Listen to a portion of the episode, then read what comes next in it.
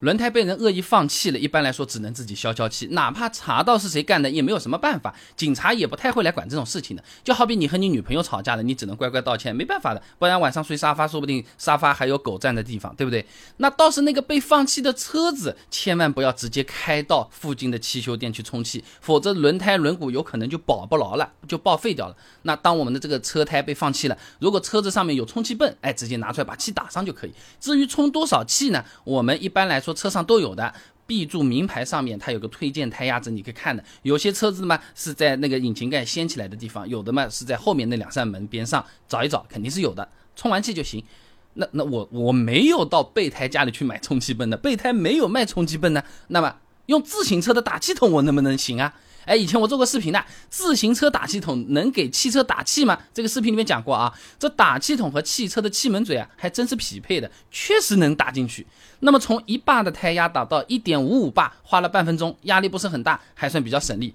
但是啊，你从一点五五把打到两点四把，那这个过程就十分艰辛了。你按压打气筒需要非常非常用力，甚至要整个身体这么往下面压。不过呢，这种程度的时候，基本上也比较接近于标准胎压了啊。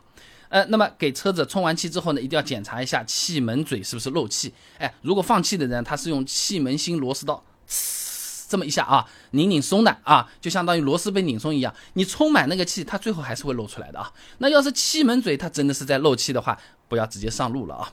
那么刚才说的东西你也觉得无所谓，也没有去检查。你充完气了，反正看看从瘪的变成鼓的，你就开始上路的话，上路漏气，它有可能发生的就是危险了啊，不是财产损失了啊。武汉理工大学薛念明硕士论文分享给你，《汽车胎压监测与爆胎安全控制系统设计》上面讲啊，这轮胎胎压过低的时候啊，这车轮下沉量啊就会增大，同时呢，这个径向变形量也会增大，会造成胎体温度急剧升高，胎面老化速度加快。甚至是极有可能引发爆胎事故。说人话啊啊！你在路上面一边开它一边漏气，这个胎压不是不断的就降低了嘛，就容易爆胎，比较危险。一爆胎就失控，一失控就容易撞啊。那么如果说自己没冲击工具，那我到底该怎么办呢？那或者说，我这个车子它它它是防爆胎啊。那你直接就开到附近汽修店去弄一下好了嘛？防爆胎不是防爆炸啊，呃，它的严格的学名叫做缺气保用轮胎。东风汽车公司技术中心高岗等人发表了一篇论文，《安全轮胎技术的应用和发展》上面啊，哎，这缺气保用轮胎呢，能够在轮胎破损、气压为零的情况下支撑车辆继续行驶，并且能够以八十公里每小时的速度继续行驶八十公里啊，两个八十。那如果车子用的不是防爆胎？那你这个瘪瘪的，你就千万不要 直接开过去。哎呀，很近的，我开开到那边，我坚持一下就行了。我这个瘪也没瘪到底，还有点气的，几百米都不推荐啊。李亚东等人在《世界橡胶工业期刊》上面有篇论文的《缺气保用轮胎结构设计有限元仿真》上面说啊，轮胎缺气之后呢，胎面中间部分向内方向凸起，不再接触路面。基本已经无法起到承载负荷的作用了。那好了，所有的负载基本上都是由胎侧部分外面的啊边上的那个部分来承担了。那么非防爆胎的胎侧它是没有增强件的，无法承担哎整个车子的车身的负荷哎。车辆行驶的时候基本上靠什么？靠轮毂，土话叫钢圈，钢啷钢啷硬磨在那边在那边转在那边动了。好了。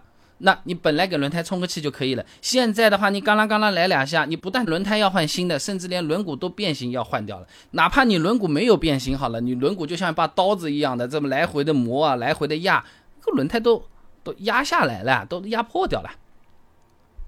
那那怎么办呢？哎呀，打个电话嘛，给保险公司嘛，叫个救援也是可以的嘛，是不是？4S 店也好，保险公司也好，一般一年都会送个一两次的。另外。我们车上有个备胎的话，也是可以考虑换上去的。你真的不会换，懒得换，嫌麻烦，呃，宁可要等一个多小时也不想换，呃，那打个电话也是可以啊。那最后呢，如果轮胎是被扎了，而不是单纯的放气，那解决方法也是类似的啊。防爆胎车主呢是可以直接开车去汽修店修的，非防爆胎车主呢直接呼叫救援就可以。如果有备胎的车子呢，换上去，换好了再去汽修店补轮胎。